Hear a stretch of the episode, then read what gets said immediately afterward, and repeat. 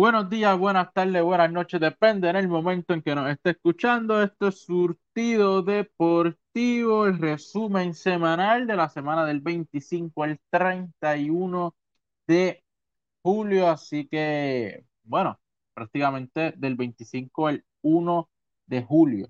Así que vamos a comenzar. En el baloncesto, la gerencia de los cangrejeros de Santurce informó que José Juan Barea estará cerca, aproximadamente le queda una semana y media más fuera del el equipo.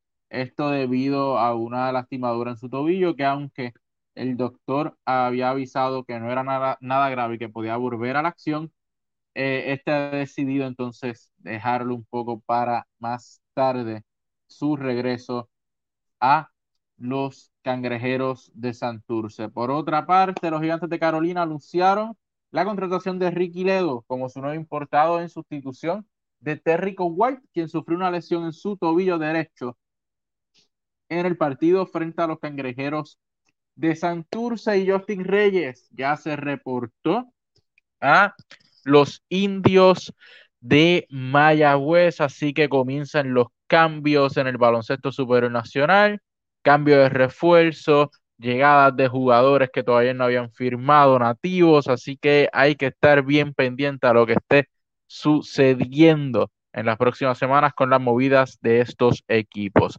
El viernes, los Piratas derrotaron a los Capitanes, cayeron frente a los Capitanes 80 por 92 en su casa ya en el Raymond. Los Piratas no pudieron defender su hogar. Los Indios de Mayagüez derrotaron 100 por 84 a los Grises de Humacao en su primera victoria en el Palacio de Recreación y Deportes de Mayagüez. El sábado, los cangrejeros de Santurce cayeron en tiempo extra frente a los Leones de Ponce 89 por 91. Los Mets de Guaynabo derrotaron 119 por 102 a los Gigantes de Carolina.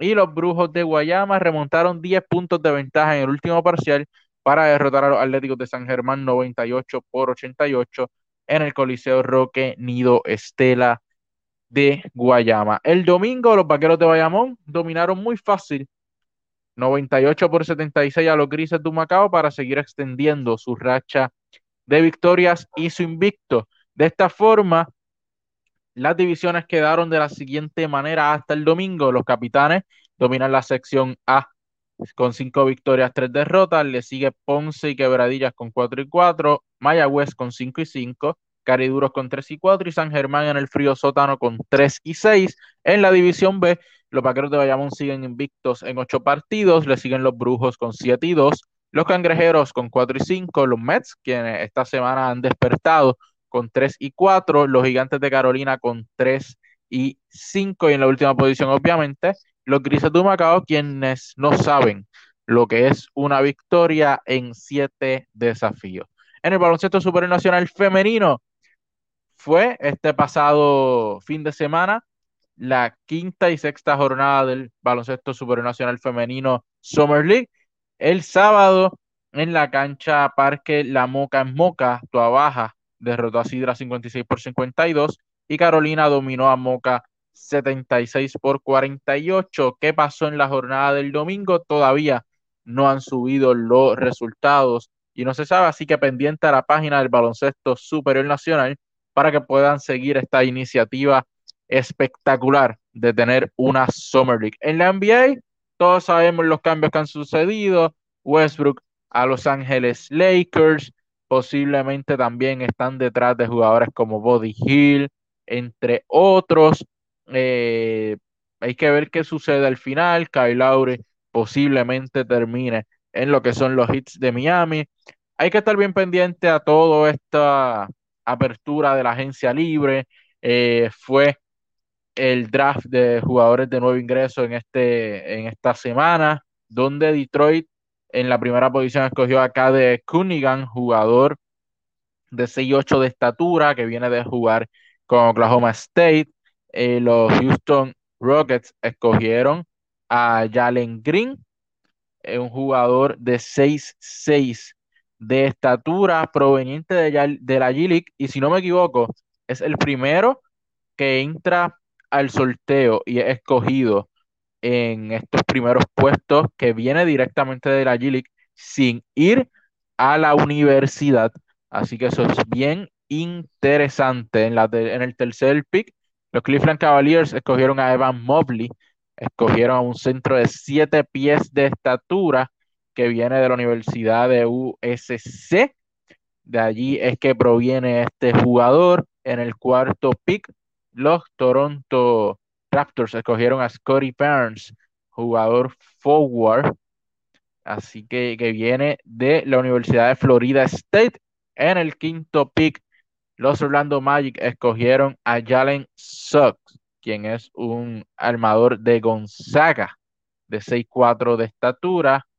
Los Oklahoma City Thunders escogieron también a un armador, este Josh Kidey. Este es el armador que escogieron los Oklahoma City Thunders, que mide 6'8, un jugador que puede jugar de guard, así que con 6'8 de estatura entiendo que debe estar jugando la posición 2 y 3 viene de Australia, un jugador internacional, viene de jugar en Australia. De ahí es donde proviene este jugador. Interesante esta adquisición en el sexto turno de los Oklahoma City Thunders. En el turno número 7, los Golden State Warriors escogieron a Jonathan Kuminga, de, proveniente de la G-League también, jugador de 6'6 de estatura. Los Orlando Magic escogieron en su octavo turno a Franz Wagner, jugador delantero de 6'9 proveniente de Alemania. Es el segundo jugador internacional que escogen en esta primera ronda y en, dentro de estos primeros 10 jugadores en el sorteo de ingreso de la NBA. En la novena posición, Sacramento escogió a Davion Mitchell, otro jugador de la posición guard, un jugador que, puede jugar la posición 1, la posición 2, jugador de 6'1 de estatura proveniente de la Universidad de Baylor.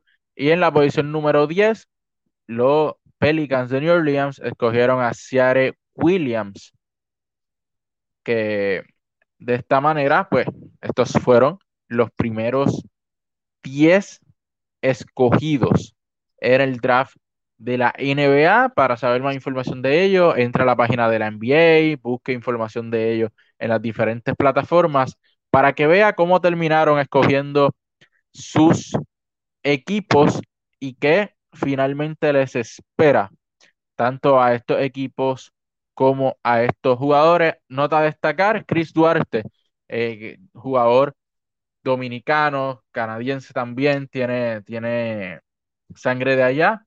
Eh, lo escogieron en el turno número 13 a Chris Duarte, así que otro jugador latino que hay que estar bien pendiente y hay que ponerle el ojo. De la NBA tenemos que pasar entonces a lo que es el voleibol superior femenino. Las criollas de Cagua derrotaron en cinco parciales a las sanjoneras de, de la capital. Estos fueron 23-25, 25-23, 20-25 y 15-7, donde Dora Anae fue la mejor con 24 puntos por las criollas y Isabel Quintana fue la mejor por las sanjuaneras consiguiendo 15 puntos. En el otro partido, las changas de Naranjito dominaron 3 sets por 0 a las Pinking de Corozal. Esto marca la eliminación de las Pinking de Corozal sin conseguir victoria en cuatro desafíos. Así que vamos a la serie A de la postemporada. Las criollas dominan con marca de 3 y 0, le sigue San Juan con 2 y 2 y las Leonas de Ponce con 0 y 3. En la Serie B, las Changas de Naranjito con 3 y 0, las Valencianas de Junco con 2 y 1 y las Picking de Corozal con 0 y 4. Prácticamente, criollas, sanjuaneras, changas y valencianas se estarán disputando las semifinales de la Liga de Voleibol Superior Femenino. Del voleibol pasamos al béisbol, especialmente las grandes ligas, porque hubo mucho movimiento en esta pasada semana y hubo boricuas que cambiaron de equipo, especialmente Javier Báez, quien se unió a los Mets de Nueva York. Eh, la máquina Berríos, quien terminó en Toronto. Así que varios movimientos de boricuas. También a esto se le añade Eddie Rosario, quien terminó en Atlanta. Estos tres boricuas fueron movidos.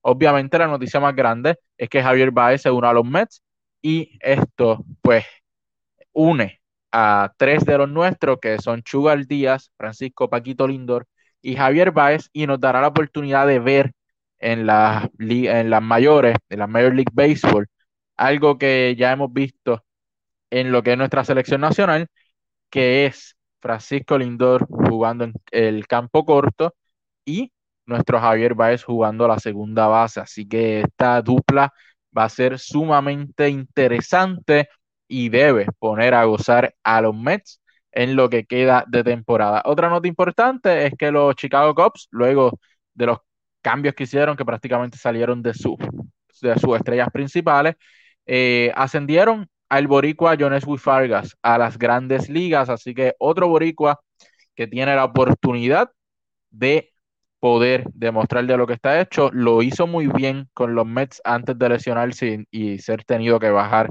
nuevamente a las ligas menores. Esperemos que todo le vaya muy, muy bien. Del béisbol pasamos a las Olimpiadas, porque hay que hablar de los nuestros. Nuestra selección de baloncesto femenino de Puerto Rico cayó 69 por 96 frente a la selección de Australia para cerrar así su participación olímpica en Tokio 2020. Por la nuestra, Jasmine Gatway lideró la ofensiva con 26 puntos y recogiendo 6 rebotes. De esta manera, Puerto Rico se despide de su primera participación en las Olimpiadas en su historia, enfrentando a Australia, que es la número 2 del mundo, Bélgica, número 6 del mundo, y China, número 9 del mundo en la fase de grupos. No queda más que darle un aplauso a estas guerreras que se fajaron por su clasificación, la consiguieron y aunque no pudieron conseguir victoria en las Olimpiadas porque le tocó uno de los grupos más complicados, vieron la batalla, dieron mucho de qué hablar, tienen la experiencia y esto les va a servir para seguir mejorando y volver a buscar esa clasificación olímpica para las próximas Olimpiadas. Ahora deben haber jugadoras que obviamente van a salir, eh, otras van a entrar, el talento está allí, yo sé que Jerry Batista va a hacer lo mejor para seguir mejorando este equipo y que en las próximas Olimpiadas Puerto Rico esté un poquito más cerca o quizás ya en este nivel olímpico que por momentos se vieron destellos de que sí se puede competir de tú a tú con estos equipos. Pasando al judo, Melissa Mojica perdió lamentablemente eh, frente a la portuguesa Rochelle Núñez y de esta forma termina no solamente su participación en los Juegos Olímpicos de Tokio, sino también su carrera competitiva como atleta boricua, luego de tres Juegos Olímpicos.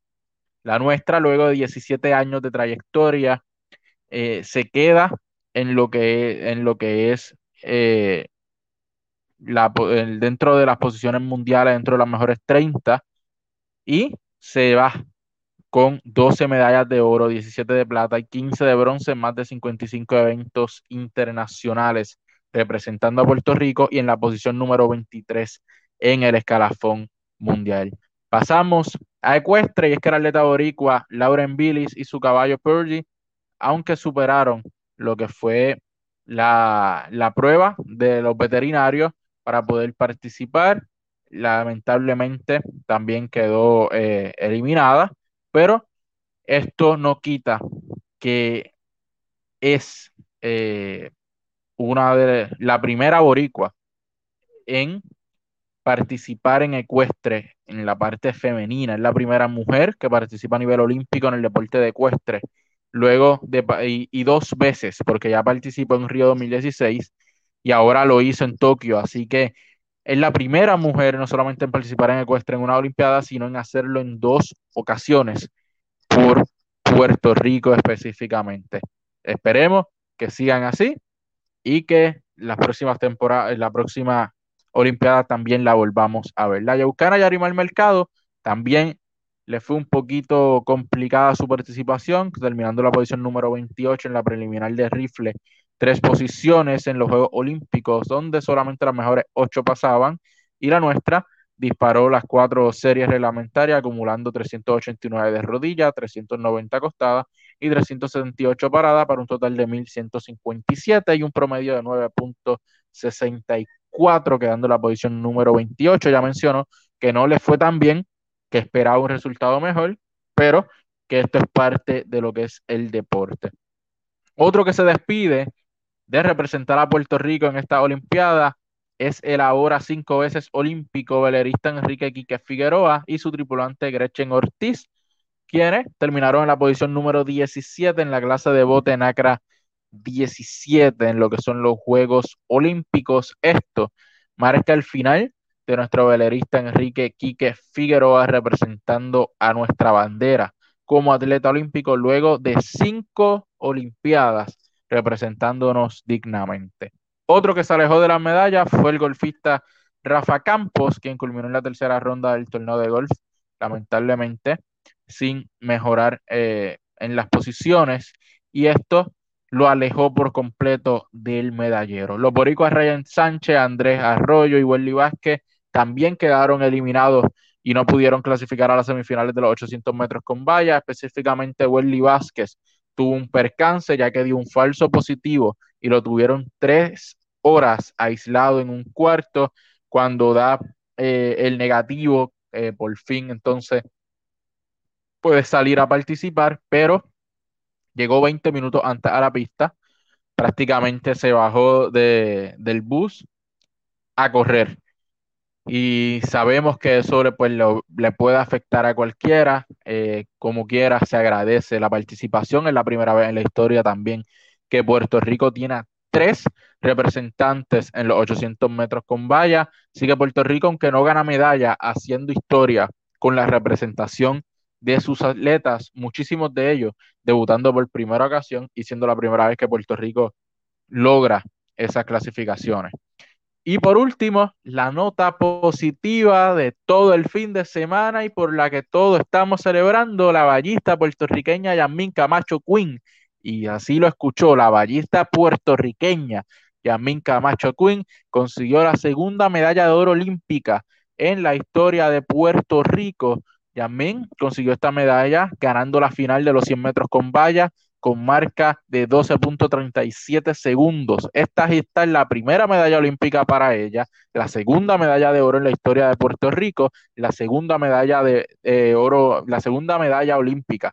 En atletismo tenemos una de plata con Javier Coulson, una de oro ahora con, Yamis, con Yasmín Camacho Quinn y también esta se posiciona como la atleta número 10, la décima atleta en conseguir medalla en unos Juegos Olímpicos para Puerto Rico con apenas 24 años, además de que hace que Puerto Rico haga historia en ganar por primera vez en su historia, valga la redundancia, medallas en tres Juegos Olímpicos consecutivos, siendo Londres 2012 con Jaime Espinal y Javier Coulson, Río 2016 con Mónica Puig y Tokio 2020 ahora con ella bien orgulloso de lo que logró Yamin Camacho Quinn. Eh, es boricua, eh, eso no se debe dudar, decidió representarnos. Así que es la nota positiva, segunda medalla de oro en nuestra historia, hay que estar más que orgulloso, eh, hay que celebrarlo, así que bien pendiente cuando ella llegue, porque esto hay que celebrarlo en grande. Tenemos dos medallas de oro en nuestra historia olímpica y las dos son traídas por féminas. Mónica Puig en tenis, Yamin Camacho Quinn en 100 metros con valle y lo mejor es que una joven de apenas 24 añitos que le queda mucho más por darnos. Vamos entonces a las Olimpiadas, pero hablando un poquito más de países eh, a nivel internacional, eh, notas más importantes, Simon Biles decidió retirarse de las finales de salto y barras simétricas de Tokio. Eh, esta se lo anunció la Federación de Gimnasia de Estados Unidos. Sabemos que esta atleta de apenas 24 añitos eh, se tuvo que retirar por situaciones psicológicas. Eh, le afectó mucho el que ella no pudiera hacer unas cosas, en que se modificara literalmente la competición para, para que ella no pudiera hacer unas cosas. Eh, eso le afectó demasiado, las presiones por ganar medalla, por ser la mejor.